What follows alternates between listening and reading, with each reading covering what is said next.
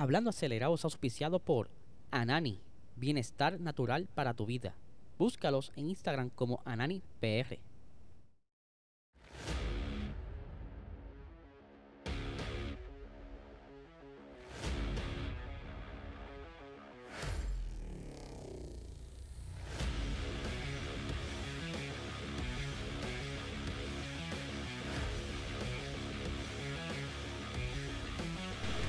Saludos amigos fiebre, bienvenidos a todos a otra edición más de Hablando Acelerable. Habla Licea, ya había miércoles, estamos ready ya para que llegue el fin de semana y por supuesto aquí tenemos las noticias más recientes, resumidas para que ustedes se pongan al día y que le doy la bienvenida a todas las personas que siguen llegando al canal. Queremos llegar a los mil suscriptores y es por eso que queremos que te suscribas a este canal, es gratis, así que esa es la meta de este canal, llegar, llegar a los mil suscriptores. Yo voy a ustedes, yo sé que, que ustedes me van a ayudar a hacer esto. Vamos a arrancar rápidamente con las noticias porque hay un par de cositas hoy sobre la mesa. Ya vieron quizás el título y vamos a atacar eso ya mismo. Pero hay que hablar un poco del Dakar. Vamos a resumir lo que ha estado sucediendo. La maldición de Carlos Sainz no le ayuda mucho. Perdón. Tuvo un accidente durante esta novena etapa. Eh, él iba de lo más bien brinca una duna y cuando cae sobre la duna, al parecer el carro como que se atasca o se entierra, como dicen en Puerto Rico, en la arena, causando que se volcara. No tan solo eso, eh, Carlos Sainz se estaba quejando de dolores de la espalda, como del tórax. El, el, helicóptero procede a llevarse a ambos pilotos hacia el hospital para hacerle sus chequeos rutinarios. Pero que de camino al hospital, Carlos Sainz decide como que, mira, olvídate de esto, yo me siento un poquito mejor. Vamos a regresar, yo quiero continuar eh, compitiendo durante el día de hoy. Pero eh, cuando viran, ¿verdad? al si el carro, logran llevarlo al vivac, que es donde está la zona como el camping de ellos. Y todo iba cool hasta que luego de una gran inspección encontraron que el carro como tal tiene desperfectos en el chasis, por lo que será difícil arreglar eh, el chasis de este carro, lo que es por siguiente no podrán competir más durante el Dakar del 2023, así que lamentablemente hasta aquí llega eh, esta etapa de 2023 del señor Carlos Sainz, que comenzó muy bien, tuvo sus altas y sus bajas, un poquito de mala suerte, varios accidentes tuvo durante estas pasadas etapas, pinchazos de goma y pues ya lamentablemente el carro no tiene arreglo pero eh, no todo es triste. Eh, el señor eh, Sebastián Loeb consigue entonces otra victoria más en esta novena etapa. Ya tiene esta, sería la victoria, la victoria, perdón, número 19. no es lo suficiente para ganar el Dakar como tal. Hasta el momento el señor Atilla está por delante de los números, ya que también Sebastián Loeb ha tenido sus dificultades. Y Carlos Sainz pues, estaba bastante atrás en los standings, así que eh, Alatilla posiblemente esté ganando nuevamente este año eh, el trofeo del Dakar, así que estaremos bien pendientes a cómo culmina estas últimas etapas del Dakar para que ustedes estén al tanto y pueden ver estas carreras tanto en Peacock y que eh, en YouTube están poniendo entonces en el canal del Dakar unos resúmenes extendidos bastante interesantes para que entonces se pongan al día de lo que está sucediendo. Continuando, hoy estoy con la garganta un poquito lastimada, así que me disculpan. Eh, continuando con las noticias, el señor, eh, o el jovencito, mejor dicho, Sebastián Montoya, hijo de Juan Pablo Montoya, el siete veces ganador de carrera de Fórmula 1, eh, fue confirmado, por lo menos por Helmut Marco, que va a estar perteneciendo a la academia de Red Bull. Esto es una entrevista hecha por eh, Amos, mejor conocido como Automore eh, Sport, donde eh, Helmut Marco estuvo indicando que eh, Montoya estará participando de el, en la, la Fórmula 3 en el campeonato regional Oriente Medio con High Tech durante los próximos meses. ya el piloto eh, ha participado en la Fórmula 3 la pasada temporada. Él hizo su, su aparición en la Fórmula 3 eh, sustituyendo a un piloto que estaba lesionado, Hunter Gini, y durante este tiempo logró conseguir eh, varios puntos en, ese, en esas primeras apariciones, lo que lo ayudó a, exponerse, ¿verdad? Para que la gente lo viera. Y que no tan solo eso, él también ha participado de otro evento. Eh, él terminó número 13 en el Campeonato Regional Europeo de la Fórmula del año pasado, corriendo para Prema. También compitió en IMSA, en la categoría de LMP2, para las 12 horas de Sebring, junto a su papá. Eh, participó también de la Petit Le Mans y las 6 horas de, de Glen. Así que el muchacho pudiera ser una promesa eh, de talento si continúa desarrollándose tal como va y que tiene un gran coach detrás de todo esto, que es su papá que participó en la Fórmula 1 y que posiblemente en algún futuro veamos quizá a eh, Sebastián aspirando por un asiento en la Fórmula 1. Así que estaremos bien pendientes de esta, eh, esta carrera, de este jovencito, entre otras eh, personas que tengo interés, que ya estaré haciendo un episodio en el, lo que queda de semana para que conozcan otros, otros pilotos que también hay que estar vigilándolo porque son muy buenos talentos. No necesariamente todos están destinados a llegar a la Fórmula 1, pero algunos pueden tener éxito dentro de otras categorías. Así que, continuando con las noticias, el señor Fernando Alonso estará haciendo unas pruebas, eh, esto en el circuito de Jerez, junto a Aston Martin, en el AMR 22 ese, o sea, el monoplaza de la temporada pasada.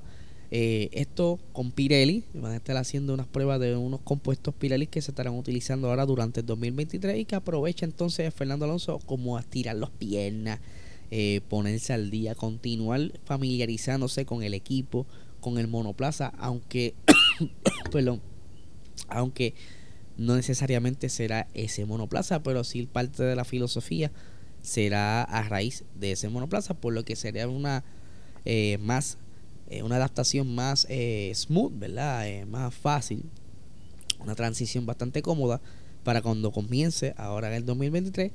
Y él no solo estará haciendo pruebas, sino que también el equipo Mercedes estará aprovechando hacer unas pruebas durante este, estas próximas fechas en el circuito de Jerez en España.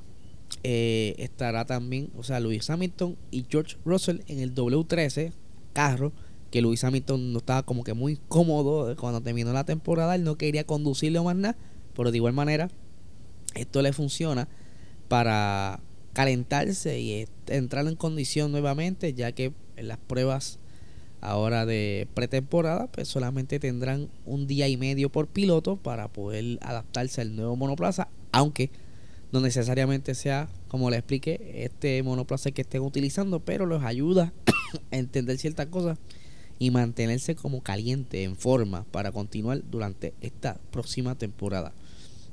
Otra cosita bien interesante que estuvo ocurriendo durante el día de ayer y es que eh, estuvieron anunciando los pilotos eh, para el nuevo Ferrari 4, eh, perdón, el Ferrari el monoplaza que estará corriendo ahora en, en, las carreras de resistencia, tanto en WEC como en INSA, el Ferrari 499P. Este, este Hypercar han estado trabajando durante el pasado año, ya han hecho varias pruebas que lo que faltaba era anunciar eh, los pilotos para estos dos Hypercar, porque estarán participando con dos Hypercar. Eh, el primer Hypercar, que es el carro número 50, estará corriendo Niklas eh, Nielsen, eh, Miguel Molina y Antonio Fuoco, mientras que en el carro número 51 estará corriendo entonces eh, Antonio Giovinazzi, sí señores, Antonio Giovinazzi va a estar corriendo en uno de los carros de, de Hypercar. Al parecer, Antonio Giovinazzi tiene mucho power para mantenerse ahí dentro del círculo de Ferrari.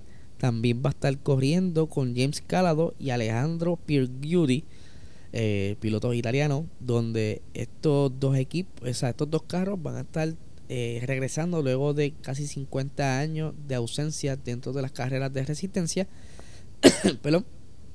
y que entonces eh, quieren devolver también, de igual manera están tratando de hacerlo en la Fórmula 1, quieren devolver entonces eh, a Ferrari brillar dentro de lo que era la categoría de resistencia. Así que estaremos bien pendientes de todo lo que estén haciendo estos muchachos. Ahí lo tienen eh, desfilando, modelando ante los carros, el número 50 y el 51. Así que estaremos súper, súper pendientes sobre todo esto ahora que arranca próximamente también las carreras de resistencia. Y por fin, ¿verdad? Y disculpa la espera. Eh, como bien ya vieron en el título, estamos bien pendientes de lo que está sucediendo dentro de Ferrari, ya que comenzó a trabajar, comenzó a trabajar eh, Frederick Basur. Ya durante el día de ayer, se estuvo reuniendo con todo el staff, con todo el personal de Ferrari, conociendo cada uno de, de las posiciones y de las personas que están ahí involucradas en el proyecto de este nuevo año y que se está rumorando intenté investigar más no hay mucha información solo encontré que lo que se está diciendo es que el primero o de los primeros despidos que va a estar haciendo Frederick Brasil será Iñaki Rueda. Y para que las personas que no conocen quién es Iñaki Rueda, él estaba a cargo, eh, el estratega del equipo Ferrari, él que sí, señores, estuvo detrás de todos los errores en, la parada de los pits, en esa, esas paradas adelantadas o esas paradas atrasadas. Eh, primero, eh, a finales de temporada estaban eh, echándole como que la culpa a ciertos instrumentos que monitorean eh, cómo se va desgastando estos neumáticos y que pues por eso que ese delay o esa mal o desinformación que estaba dando estos instrumentos hacía que el Iñaki y su equipo reaccionaran tarde o muy temprano y es por eso que tuvieron esas dificultades eh, durante la temporada para poder acertar una buena estrategia y que al final de la última carrera en Abu Dhabi fue que vimos una mejora y según ellos fue por eh, el cambio de esos sensores que los ayudó a ellos a pronosticar utilizando la computadora y un, tener una lectura más certera eh, en vivo por decirlo así mientras se van desgastando y fue lo que los ayudó. Pero Mucha gente está disgustada con este señor. Incluso se rumora también que ya le habían pedido a, Matías Binotto que lo despidiera, pero él estuvo, ¿verdad? Como eh, defendiendo a, su equipo y no lo hizo.